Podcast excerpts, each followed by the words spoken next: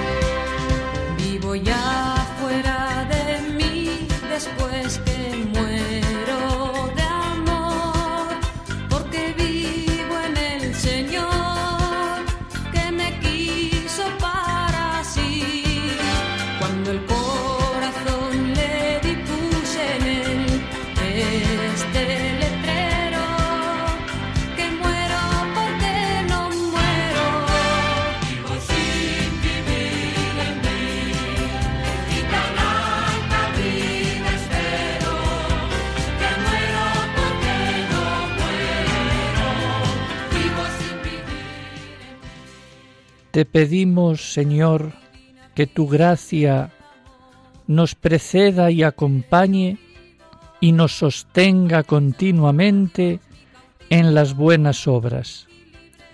Por nuestro Señor Jesucristo, tu Hijo, que vive y reina contigo en la unidad del Espíritu Santo y es Dios, por los siglos de los siglos.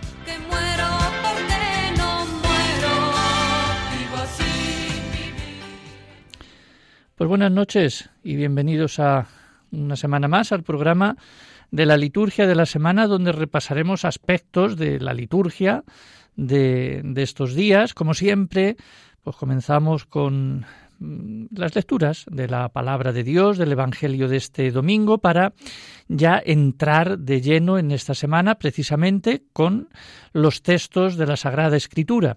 Después haremos un repaso del santoral de esta semana que viene cargado con algunos santos pues con cierta relevancia e importancia. De hecho, hoy la música que ponemos de fondo pues es en honor pues a Santa, a Santa, Teresa de Jesús con esos cantos que nos recuerdan pues esta gran santa que celebraremos precisamente el sábado que viene. Después daremos algunas noticias que nos han llegado pues hasta nosotros pues para que también pues todos ustedes sepan y luego bueno pues como tema de este de este digamos de este día, de esta semana pues voy a hablar eh, brevemente del rito de la paz y luego pues eh, seguiremos eh, avanzando en, en, la digamos en la introducción general del misal romano con esos números que vamos leyendo poco a poco. Pues comenzamos entonces con, con este programa, deseándoles de verdad que, que, lo disfruten, que aprendan y que nos pongamos pues en sintonía con estos, digamos, temas sagrados. Entonces, las, las, lecturas bíblicas que escuchamos cada domingo son una buena escuela para que vayamos discerniendo y motivando nuestras opciones de fe o juzgando algunas actitudes en las que nos podemos quedar peligrosamente instalados y que no son según la mentalidad de Cristo. Entonces, la palabra de Dios a veces pues nos anima, a veces nos corrige, a veces se puede decir que, como el árbitro de fútbol, nos enseña la tarjeta amarilla avisándonos de nuestros fallos y a veces merecemos que nos saquen la tarjeta roja porque nuestra conducta se aparta demasiado claramente de la, de la de Cristo. El pasado domingo, por ejemplo, nos enseñaba Jesús una actitud muy fina y es de la de no llevar contabilidad de nuestros méritos. Eh, sino que hemos hecho lo que teníamos que hacer y seguir trabajando con humildad y confianza. Y hoy, precisamente, digamos, por si queremos eh, subrayar algún tema de estos, de este domingo, de estas lecturas, pues nos da otra lección parecida, y es precisamente la de saber ser agradecidos ante Dios. Pues sin más, eh, repasamos un poco de estas, estos textos tan, tan interesantes de la palabra de Dios. La primera lectura es del segundo libro de los Reyes, eh, después la segunda lectura de la segunda a Timoteo, que, bueno, por decir algún resumen, como casi nunca hablamos de ella, es Si perseveramos, reinaremos con Cristo, una, un texto precioso, son poquitos versículos, y luego el texto del Evangelio de San Lucas. Bueno, entonces La primera lección que nos dan las lecturas de hoy es que el corazón de Dios es universal y Él quiere la salvación de todos. A ese amor universal de Dios tenemos que corresponder con nuestra gratitud personal. Las dos vertientes están relacionadas. Si sabemos que Dios ama a todos, nos sentiremos agradecidos y aprenderemos también a tener nosotros un corazón más acogedor y universal con los demás. El profeta cura a un extranjero, ¿eh? el general Naamán, así es como leeremos en la primera lectura. Este extranjero reacciona con actos de fe y gratitud realmente meritorios. Él dice, reconozco que no hay Dios en toda la tierra más que el Dios de Israel. Bueno, y luego el Salmo comenta esta bondad universal de Dios que, aunque es fiel en primer lugar a su alianza con el pueblo de Israel, extiende su amor a todos. Es decir, que, como dirá el texto del Salmo, revela a las naciones su justicia, que los confines de la tierra han contemplado la victoria de nuestro Dios. Por otra parte, Jesús cura al grupo de leprosos, sin mirar mucho su procedencia, o si eran del pueblo judío o si eran extranjeros. Una vez más aparece Jesús atendiendo a propios y a extraños con la misma misericordia y entrega, como cuando curó al criado del centurión romano, o dedicó una de sus últimas palabras al ladrón que moría junto a él.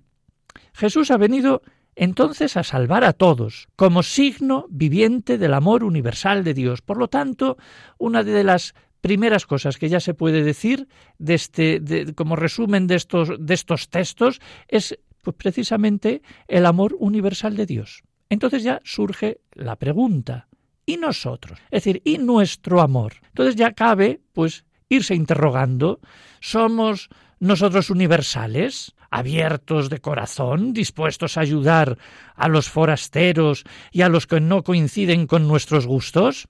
No lo sé. ¿eh?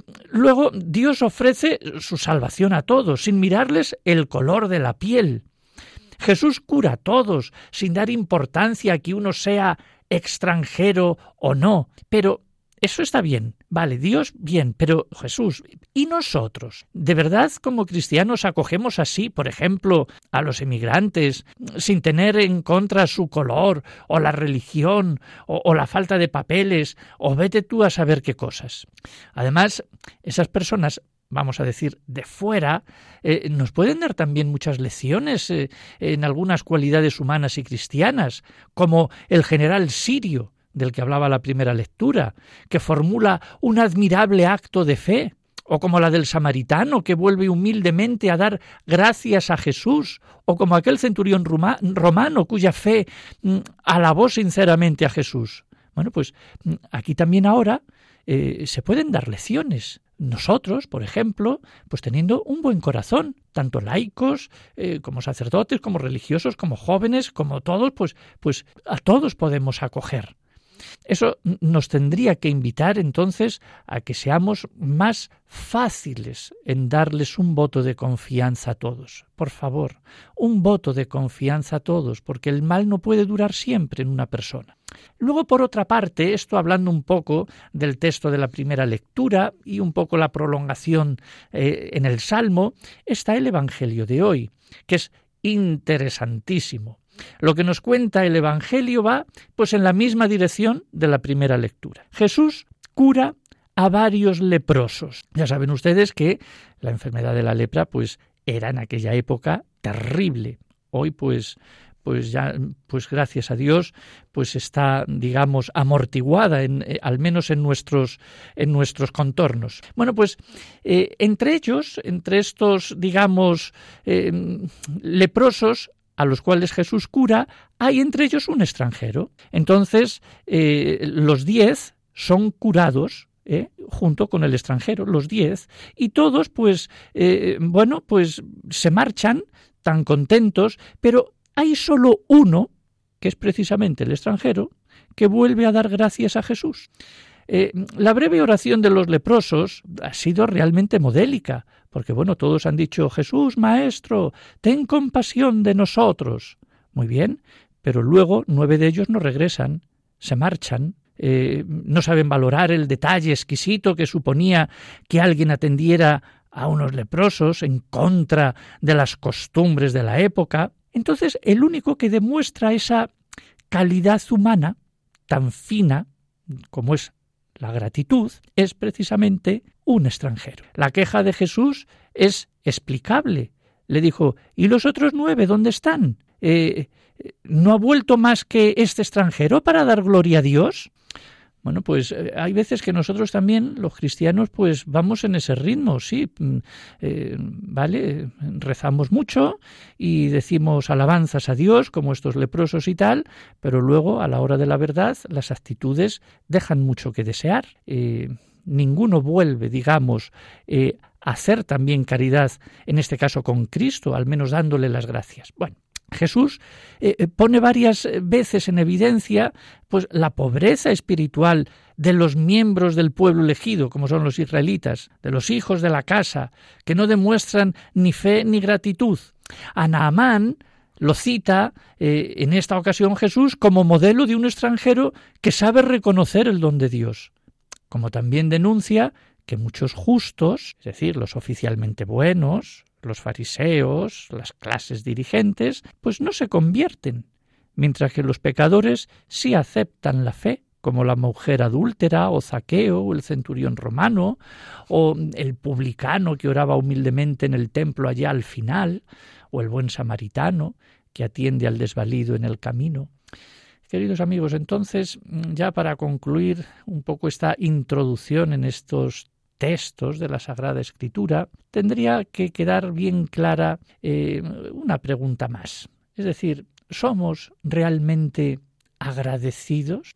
La pregunta que nos podemos hacer todos es como, como un chequeo de nuestro corazón. Es si sabemos ser agradecidos tanto para con Dios como para los que nos rodean, o los que también debemos eh, muchos detalles y delicadezas. Eh, hay personas que nunca dan gracias por nada y a nadie, como la mayoría de los leprosos a los que Jesús les había hecho un favor inmenso, no sólo curarles de su enfermedad, sino facilitarles la inserción en una sociedad, porque ya sin la enfermedad ellos ya podían introducirse entre la gente, sin ser rechazados, claro. No se trata sólo de dar las gracias por un favor. Jesús nos pide una gratitud más profunda. Un creyente se tiene que situar ante Dios no esgrimiendo derechos, sino con humilde gratitud, sabiendo admirar los detalles de amor con que Dios nos rodea. Si no somos entonces capaces de descubrir eh, como regalos de Dios la vida, la salud, las cualidades que tenemos, la compañía de las personas, los bienes de este mundo, los medios de salvación que tenemos en la Iglesia, mm, nos merecemos, nos pareceremos entonces a aquellos leprosos eh, que tenían muy espontánea la oración de petición, pero no tanto la acción de gracias. Si nos fijamos un poco a nuestro alrededor, tal vez nos daremos cuenta de que algunas personas sencillas o tal vez alejadas de la Iglesia o marginadas de la sociedad, son muchísimo más agradecidas, tienen muchísima más elegancia espiritual ante Dios y ante los demás. No sabrán tanto como nosotros de religión, eh, pero a veces son más humildes, a veces son más solidarios, más, más honrados.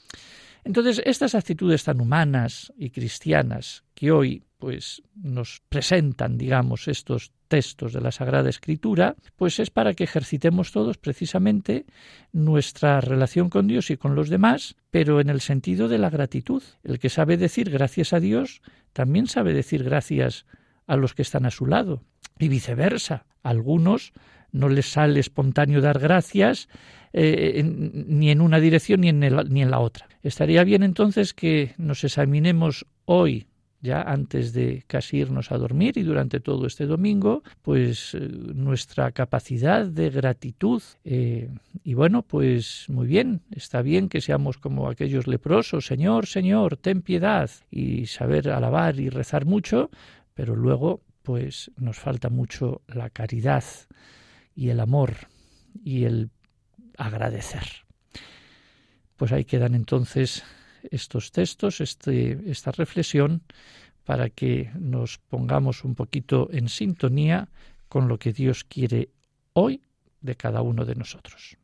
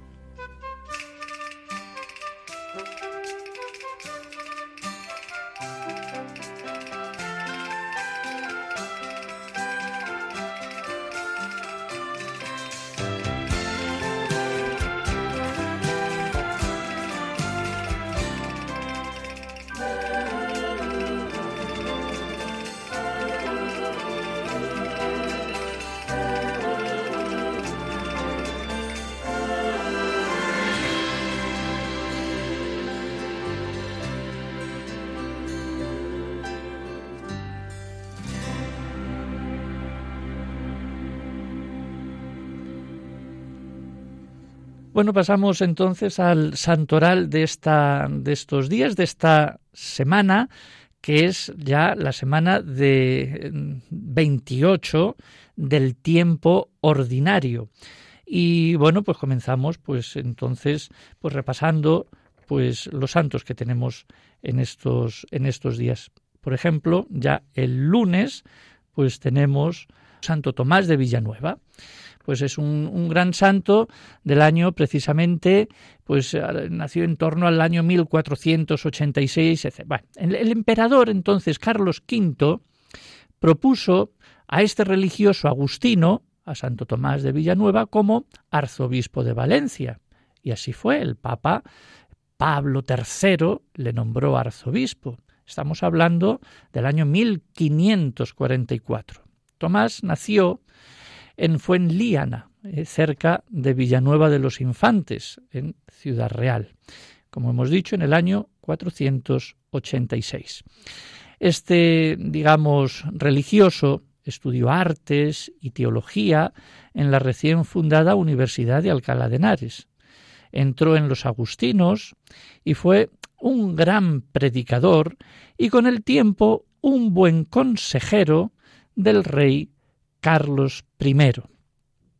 Cuando llegó a Valencia, se encontró, ya como arzobispo, se encontró allí pues con muchos problemas, donde dicha diócesis estuvo pues prácticamente casi 100 años sin gobierno pastoral directo. Entonces, pues este Santo Tomás de Villanueva, cuando llegó allí, se encontró pues aquella diócesis en una lamentable situación moral, en primer lugar, pues tanto del pueblo como del clero. Una diócesis donde se necesitaba realmente una verdadera, digamos, reforma eclesial.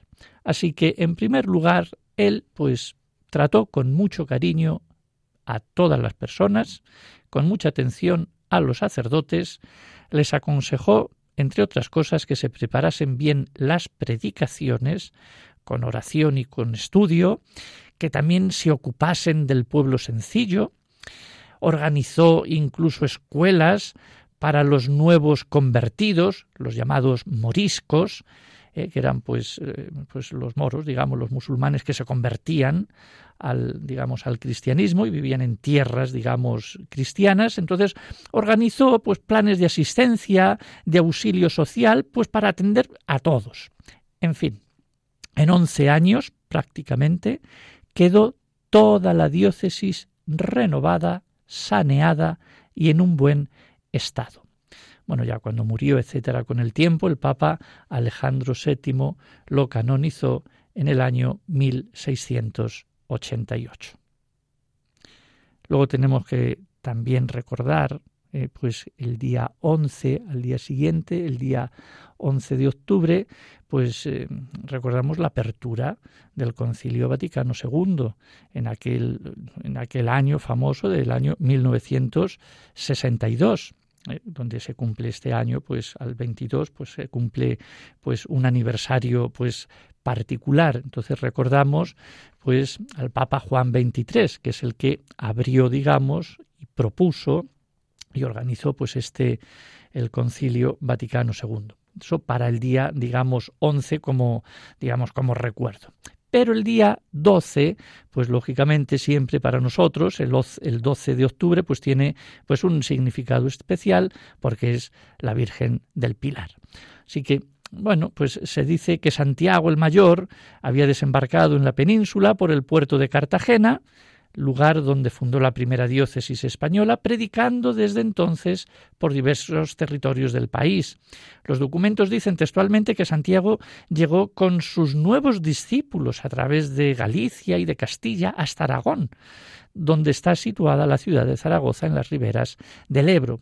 La devoción del pueblo por la Virgen del Pilar se halla tan arraigada entre los españoles y desde épocas tan remotas, pues que la Santa, la Santa Sede permitió el establecimiento de el oficio del Pilar, es decir, unas oraciones y una misa especial en el que se consigna la aparición de la Virgen del Pilar como una antigua y piadosa creencia en estas tierras hispanas.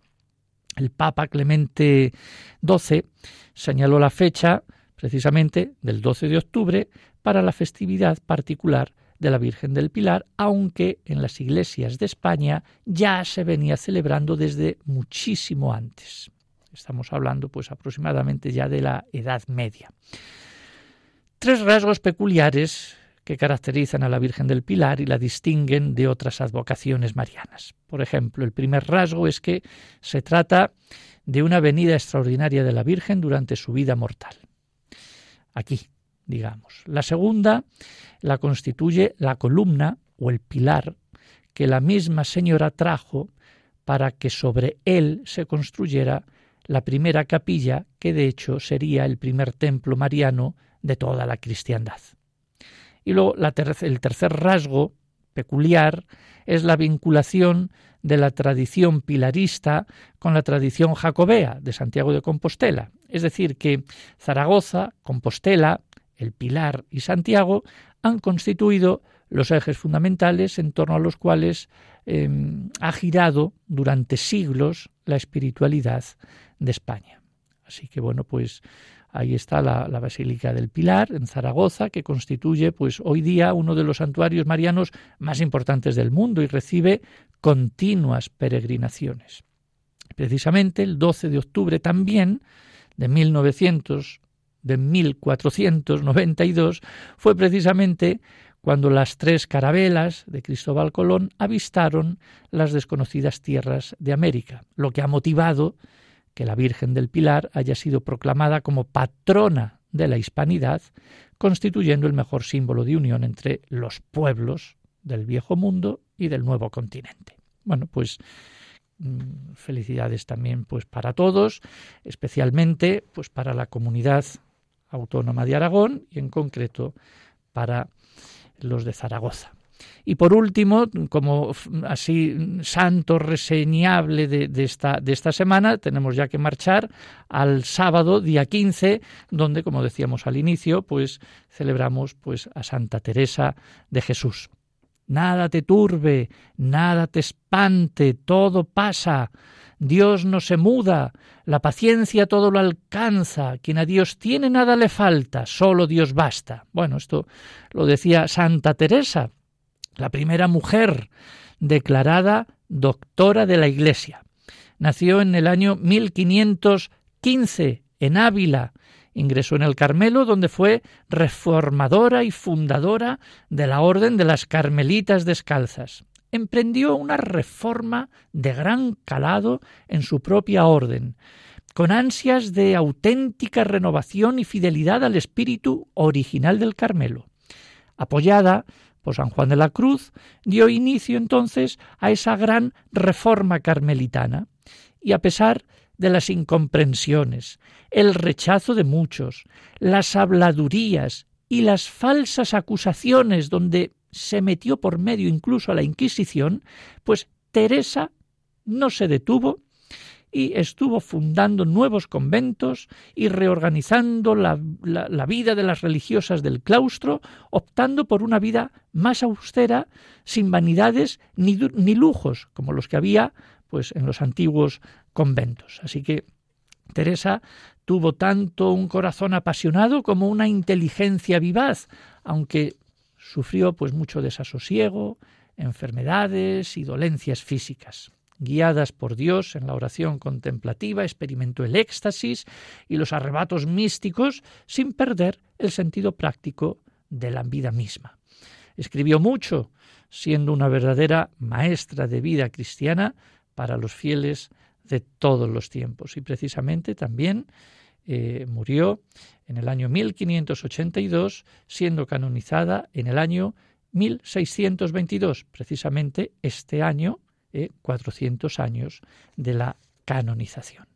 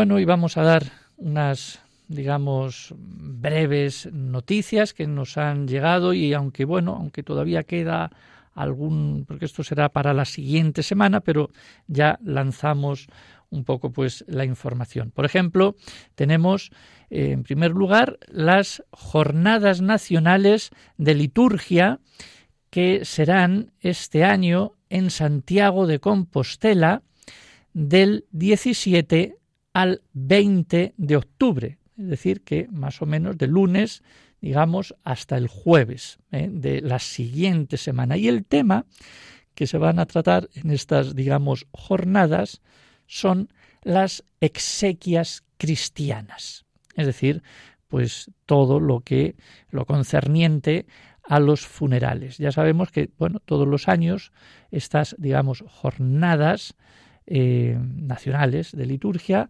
las prepara o las organiza la Comisión Episcopal de Liturgia eh, y está dirigida pues para sacerdotes, para religiosos y para los laicos. Por lo tanto, pues eh, se puede cada uno pues, apuntar o, al menos informarse o interesarse de qué se puede hablar en estos temas. Bueno, pues eh, el, tema el día 17 lo presenta, digamos, las, las jornadas. Eh, don Leonardo Lemos, que es el presidente de la comisión, y luego pues también estará presentando pues Monseñor eh, don Francisco José Prieto, que es el obispo auxiliar de Santiago. Entonces, bueno, pues el primer día, la mañana, pues será estas, digamos, eh, presentaciones y bueno, pues nos hablarán también. Y luego, bueno, pues hay unas ponencias, que voy a decir un poco las ponencias que hay eh, por encima, bueno, pues hablará de, de la celebración de las exequias, los signos y los símbolos en dicha celebración. Se hablará también de la palabra y de la eucología. La eucología son las oraciones, es decir, la, eh, la, palabra de Dios, pero luego también las oraciones que se usan en estos, digamos, ritos de los funerales y de las exequias. Se hablará también del canto en estas celebraciones exequiales y luego también habrá un tema donde se hablará de la teología de las exequias, donde se subrayará eh, la Pascua del cristiano, porque en definitiva celebrar eso es celebrar la Pascua de cada uno de los cristianos que ya pasan a la otra vida. Y luego pues habrá también una mesa redonda donde pues se hablará de la celebración en los tanatorios, de la cremación y de los columbarios, de esas exequias vamos a decir, entre comillas, presididas por los laicos y también por los diáconos, etcétera. Bueno, pues yo creo que serán unas jornadas interesantes que quizá la semana que viene también podamos decir un poquitín más de ello. Y luego ya, como segunda también noticia que podemos eh, dar, que nos ha llegado también, bueno, es que eh, digamos que eh, la Facultad de, Liturgia, aquí en, España, en, Barcelona, ofrece, pues, oferta pues unos eh, estudios formativos en, grado de bachiller en liturgia, es decir, un baccalauratus, es eh, bachiller en liturgia. Pues es una, una gran novedad pues en toda España que solo pues hasta el momento se, se realiza o se realiza en, Roma, pero que ahora digamos, la Facultad de Liturgia de Barcelona, pues también eh, tiene este, digamos, esta rama o este grado para todos aquellos que quieran, pues, profundizar en la liturgia. Entonces, en concreto, esto está dirigido, pues, para los laicos que quieran a un nivel universitario,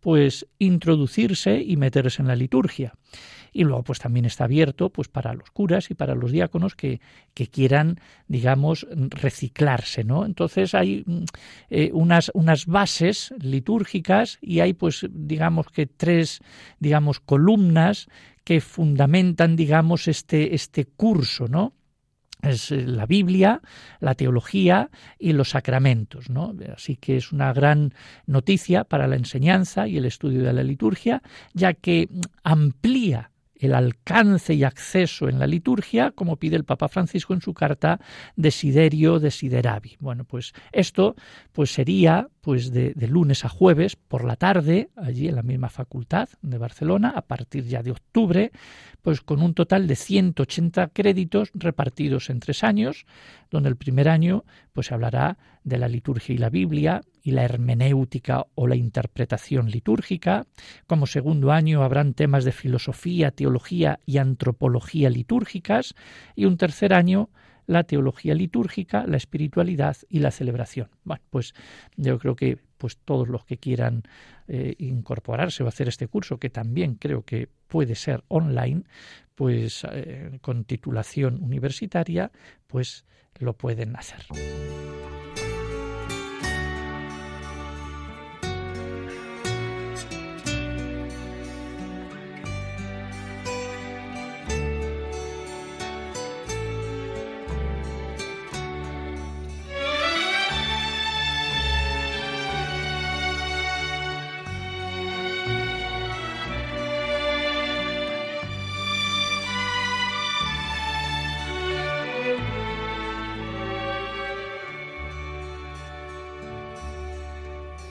Enséñanos el amor, Teresa, Madre Teresa, devuélvenos la alegría, descúbrenos la pobreza.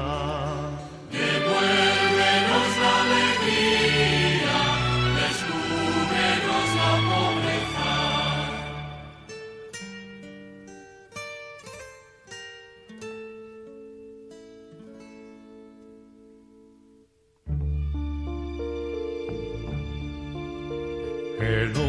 se muere de hambre y están repletas sus mesas.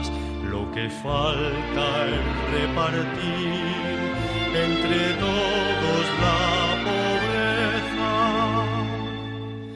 Enséñanos el amor, Teresa, Madre Teresa. Devuélvenos la alegría, descúbrenos la pobreza. Devuélvenos la alegría,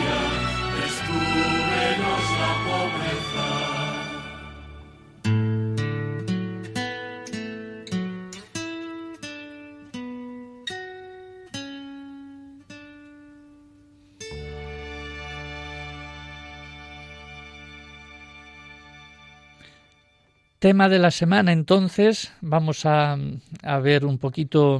Yo tenía, porque ya me lo ha preguntado alguno y me ha dicho, habla un poco de, del rito de la paz. Bueno, pues, pues bueno, pues hablaremos un poco del rito de la paz. Es decir, a ver, esto de la paz, se habla mucho de ello y, y, de, y del gesto de la paz. Pues sí, se habla, se habla. Eh, algunos algunos ¿eh? lo denominan este momento de darse la paz, etcétera, lo, lo, llaman pues el recreo de la celebración. Bueno, a ver, a lo largo de la historia, pues se han observado distintas formas de darse la paz. Se comenzó, por ejemplo, pues dándose un ósculo, es decir, un beso que se realizaba en la boca. ¿eh? para luego pasar ¿eh? poco a poco a, desaparecer entre los fieles este beso, digamos, y más tarde también entre los sacerdotes. Eh, después el rito pues desapareció por completo. Eh, ya no se dio nunca más la paz a nadie no se, no, se, no se llevaba no se usaba. Para luego volver a aparecer en algunas misas más solemnes eh, pues realizado a través de un objeto llamado el portapaz.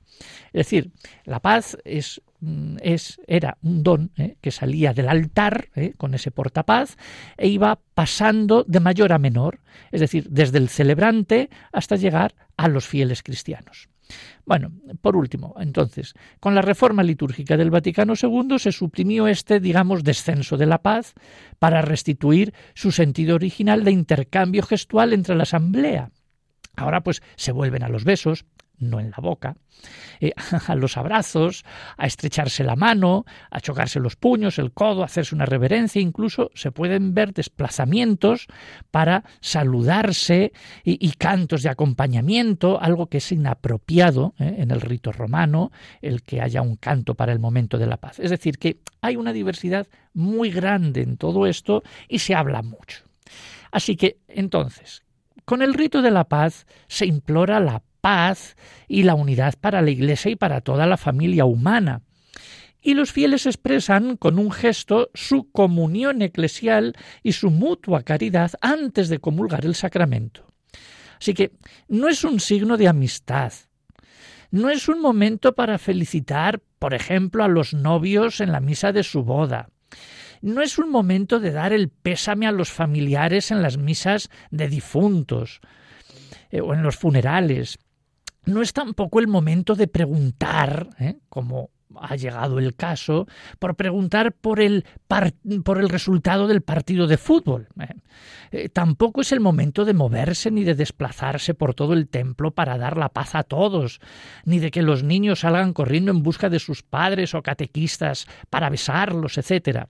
Hay que decir que con esto del COVID pues se ha amortiguado ya mucho todo esto y todavía pues bueno, pues es, muy discreto en todo esto, pero bueno, estoy recordando cosas que se, han, que se han hecho, que se siguen haciendo y que hay tendencia a hacer. Bueno, el rito entonces se prescribe como, como sobrio, ¿eh? sin canto, dando a quienes se tiene más cerca eso de la paz, sin desfigurarlos, sin distraerse con las miradas ni los vaivenes a diestro y siniestro.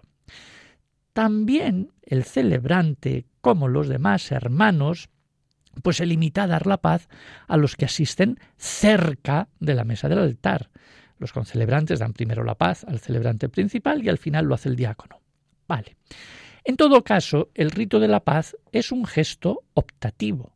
El sacerdote lo puede omitir por diversas razones o reservarlo para tiempos litúrgicos como la Navidad o la Pascua. Así que es necesario, en todo caso, motivar este momento y educar a este gesto cargado de simbolismo para que no resulte ni forzado, ni afectado, ni rígido, ni exagerado. Así que el darse la paz es todo un arte. También existe la posible la posibilidad y es de ese breve diálogo entre los que se dan la paz. Y aunque no resulta ser muy práctico, porque nadie sabe lo que tiene que decir, ni quién lo empieza, ni quién responde, pues es complejo. El ceremonial de los obispos propuso una fórmula, pero sin imponerla, que decía, cuando uno se da la paz al otro, la paz sea contigo, y el otro respondía, y con tu espíritu. Pero con el tiempo, el episcopado español propuso otra fórmula, la paz contigo, sin respuesta por parte del otro, seguido de un apretón de manos o un beso o una inclinación de cabeza. Que me parece bien. Y luego la tercera edición del misal, que es el que estamos repasando con esos números que estamos diciendo mm, al final del programa, etcétera, pues ha propuesto otro diálogo, pero eso sí dicho con libertad, que prevalece eh, entre todos los que hemos dicho, que dice, mientras se dan la paz, puede decirse, la paz del Señor esté siempre contigo, y el otro responde, amén. Como todos son propuestas, ¿eh? porque uno no sabe si tiene que decir eso o quién tiene que hablar, quién tiene que responder, etcétera. Entonces, como son todo propuestas y apelando a la libertad de cada uno, yo sugiero que cada fiel actúe pues como puede y según la circunstancia. Quizá lo más conveniente eh, sea no hacer ningún diálogo, a lo sumo decir, pues paz, la paz, ¿no? Y, sería más que significativo, pues una sonrisa o un gesto bien hecho. Es decir, en realidad nadie enseña estos diálogos, nadie los aprende y a la hora de la verdad, con las prisas, los nervios y los movimientos, cada uno hace lo que puede y al final no hay ni diálogos ni hay nada. Y por eso se pregunta, pues por el resultado del partido de fútbol. En fin, que cada uno vea cómo puede hacer de la mejor manera con devoción eh, este, este signo de la paz, este signo que es un signo también sagrado.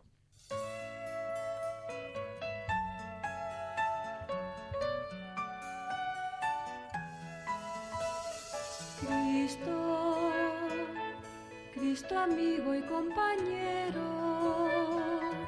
a solas con tu amistad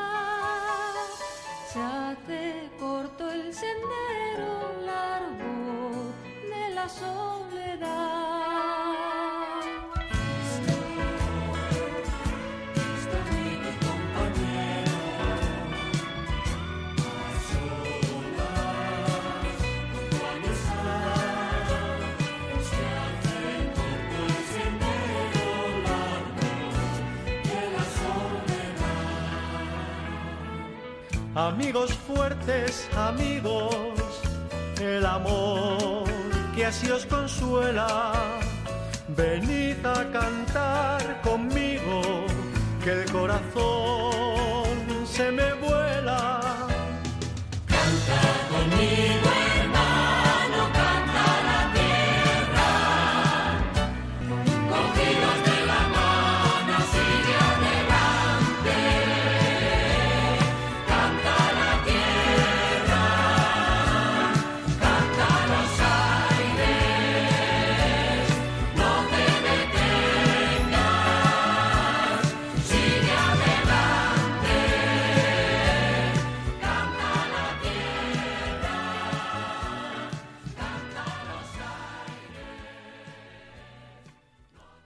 Bueno, pues estamos en el número 65 eh, de la instrucción general del misal romano que estamos pues repasando ¿eh? y entonces el otro día pues ya se habló del número 64 que hablaba de la secuencia etcétera y todo eso bueno pues ya pasamos al 65 que habla de la homilía dice la homilía es parte de la liturgia y muy recomendada pues es necesaria para alimentar la vida cristiana.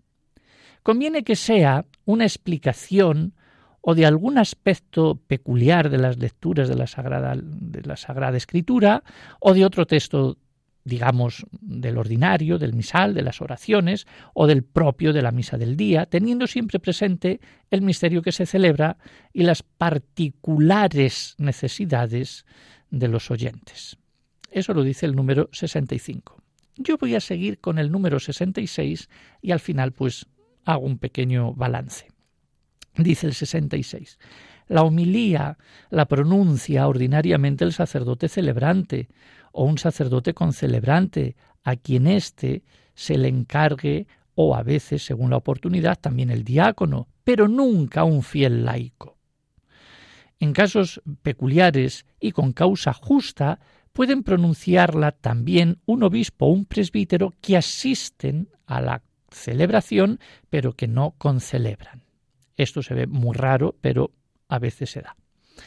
Los domingos y fiestas de precepto ha de haber homilía, y no se puede omitir sin causa grave en ninguna de las misas que se celebran con asistencia del pueblo.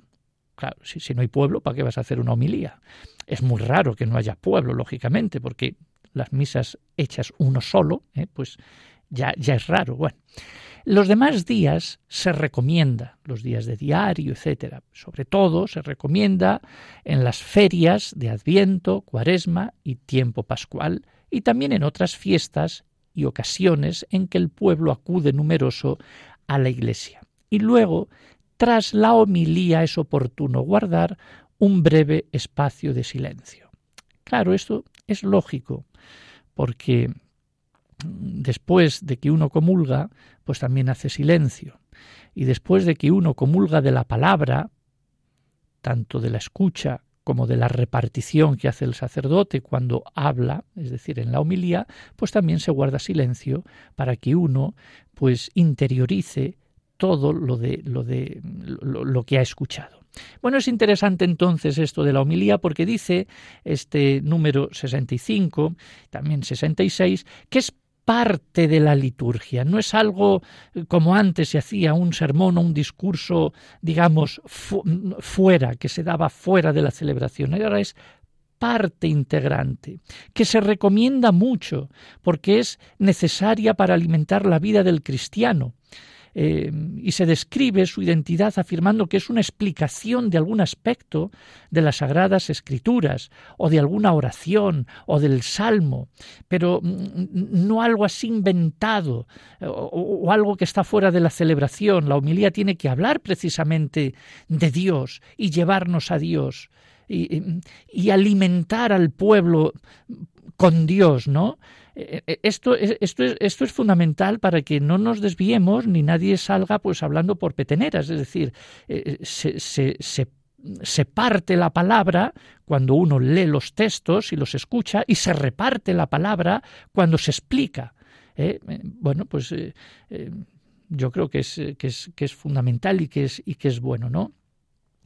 Y luego, bueno, pues ¿quién hace esta, esta homilía? Ordinariamente, pues el sacerdote que celebra, a veces el diácono, ya está, pero nunca un fiel. Bueno, porque, pues porque pertenece dentro de la esencia de, de, la, de la celebración. La celebración la preside, pues, eh, el que la preside, el sacerdote, ¿no?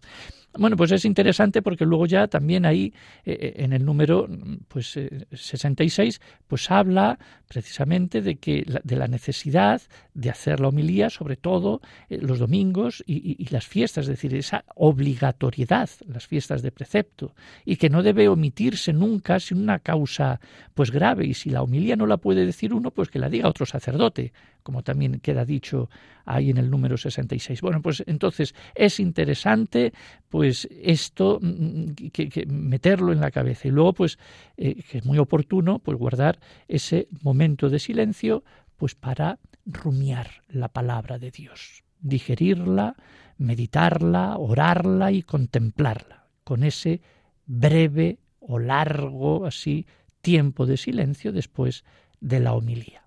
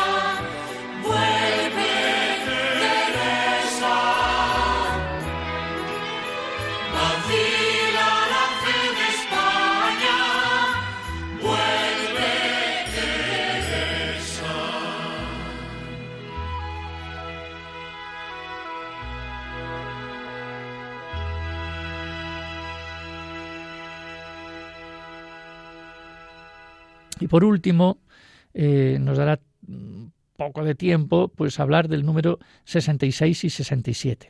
Como son cosas que ya, esto de la homilía y también del credo, lo dije ya hace tiempo, eh, bueno, pues hay ciertos comentarios que, bueno, pues eh, omito, pero vamos a hacer este número, digamos, 67. Dice, el símbolo, pues es la profesión de fe o el credo, lo único que se llama símbolo. El símbolo tiende a que todo el pueblo congregado responda a la palabra de Dios que ha sido anunciada en las lecturas de la Sagrada Escritura y expuesta por medio de la homilía, y para que, pronunciando la regla de la fe con la fórmula aprobada para el uso litúrgico, rememore los grandes misterios de la fe y los confiese antes de comenzar su celebración en la Eucaristía. Por lo tanto, es bueno entonces ya saber que esto del credo o del símbolo, pues tiende a que todos nosotros, que estamos reunidos y congregados, respondamos con fe, haciendo una afirmación o profesión de fe, respondiendo a la palabra de Dios que ha sido, digamos, eh, proclamada y expuesta en la homilía. Así que sirve también para que la comunidad pues recuerde los grandes misterios de la fe eh, y los confiese públicamente, por eso es en voz alta, también cantado, etcétera, pues este los confiese eh, eh, recitando, eh, digamos, el, credo. Luego el número 68, pues da unas normas concretas, pues para este, digamos, mm, recitado. Dice, el símbolo lo ha de cantar o recitar el sacerdote con el pueblo, los domingos y solemnidades. Puede también decirse en peculiares celebraciones más solemnes. Así que aunque un día no sea domingo, pero la iglesia está llena de gente y es un día pues importante y, es un santo destacable o, o, bueno pues es el inicio del curso o es tal, también se puede decir el credo, aunque no sea domingo. Aquí lo pone en el número 68. También puede decirse en peculiares celebraciones más solemnes. Bueno, pues vete tú a saber, cada uno que sepa. Si se canta, por ejemplo, lo inicia el sacerdote o según la oportunidad un cantor o el coro, pero lo cantan todos juntos, porque es, como hemos dicho antes, una proclamación, es una profesión de fe que hacemos todos. Eh, o también se puede cantar alternando el pueblo con el coro. Y si no se canta, pues lo recitan todos juntos o a dos coros alternando entre sí. Bueno, pues yo creo que son cosas muy, muy concretas porque, bueno, eh, eh, está bien, ¿eh? está bien irlo eh, alternándolo, ¿no? Como si fuese un salmo alternado, el credo, eh, pero eso sí, que, que se, recite todo, todos juntos. Y, y, luego está como primera opción el canto y luego la recitación, claro. En una parroquia nadie sabe cantar el credo, pero, pero en fin, que, que se apunta pues a lo mejor, a, a, a lo excelente, y lo excelente pues sería hacerlo cantado, sino pues, pues eh, proclamado, pero en definitiva todos juntos. Y recuerdo ya, dicho sea de paso, que, que se haga también el credo, digamos, largo, el niceno constantinopolitano, que a veces nos olvidamos de él y que es es, es, bueno, es, es, un signo, es un punto de unión, es un punto ecuménico, esto eh, es, es, es antiguo, también es antiguo el otro, ¿no? Pero eh, es, es, un credo pues, que define los dogmas de la fe cristiana, eh, que contrarresta, digamos, eh, las herejías. Bueno, entonces, bueno, pues ya hablamos en su día del, de que el credo breve, digamos, el de los apóstoles, es un credo bautismal, por eso debería especialmente para los tiempos de Cuaresma y Pascua, que son tiempos, digamos, bautismales, pero el credo largo, oigan, díganlo eh, los demás días del tiempo ordinario, por ejemplo, y de, y, de Navidad y, de, y ya está, y de otras fiestas, porque, porque si no es que se nos va a olvidar, ¿no? Entonces, pero ya aparte de eso, pues no es que se nos olvide, pero es, el, digamos, el, el, signo de nuestra fe, el que por el que tanto lucharon, digamos, eh, los, los primeros siglos y los padres de la Iglesia, etcétera, para que, para que bueno, pues quedara, digamos, definido ¿eh? en, un, credo pues todo digamos todo lo teológico y doctrinal del Oriente y del Occidente. Así que es un, es un, es un credo para mí el, largo, eh, digamos, único. Bueno, pues ahí queda eso.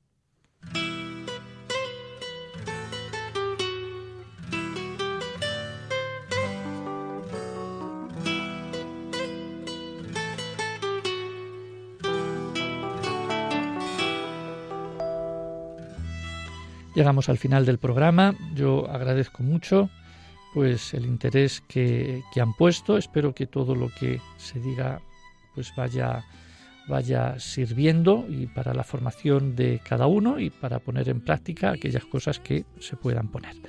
Eh, bendiciones, feliz entonces semana para todos, feliz fiesta del Pilar, también para las comunidades carmelitanas en su día, también para el próximo, para el próximo sábado. A todos ustedes una bendición particular y especial y les esperamos aquí el próximo sábado en la liturgia de la semana. Y ahora les dejamos con las noticias de las 10. Buenas noches y hasta pronto.